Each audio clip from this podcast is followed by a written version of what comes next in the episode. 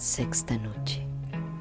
El pueblo sigue despierto y pienso, corazón, que antes de despertar dormíamos como bella durmiente envenenada, quieta, sin hacer nada.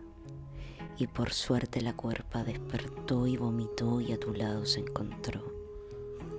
A ti, corazón cansado, rodeado de Paco envenenado, descansa, porque la voz del pueblo está dentro de ti.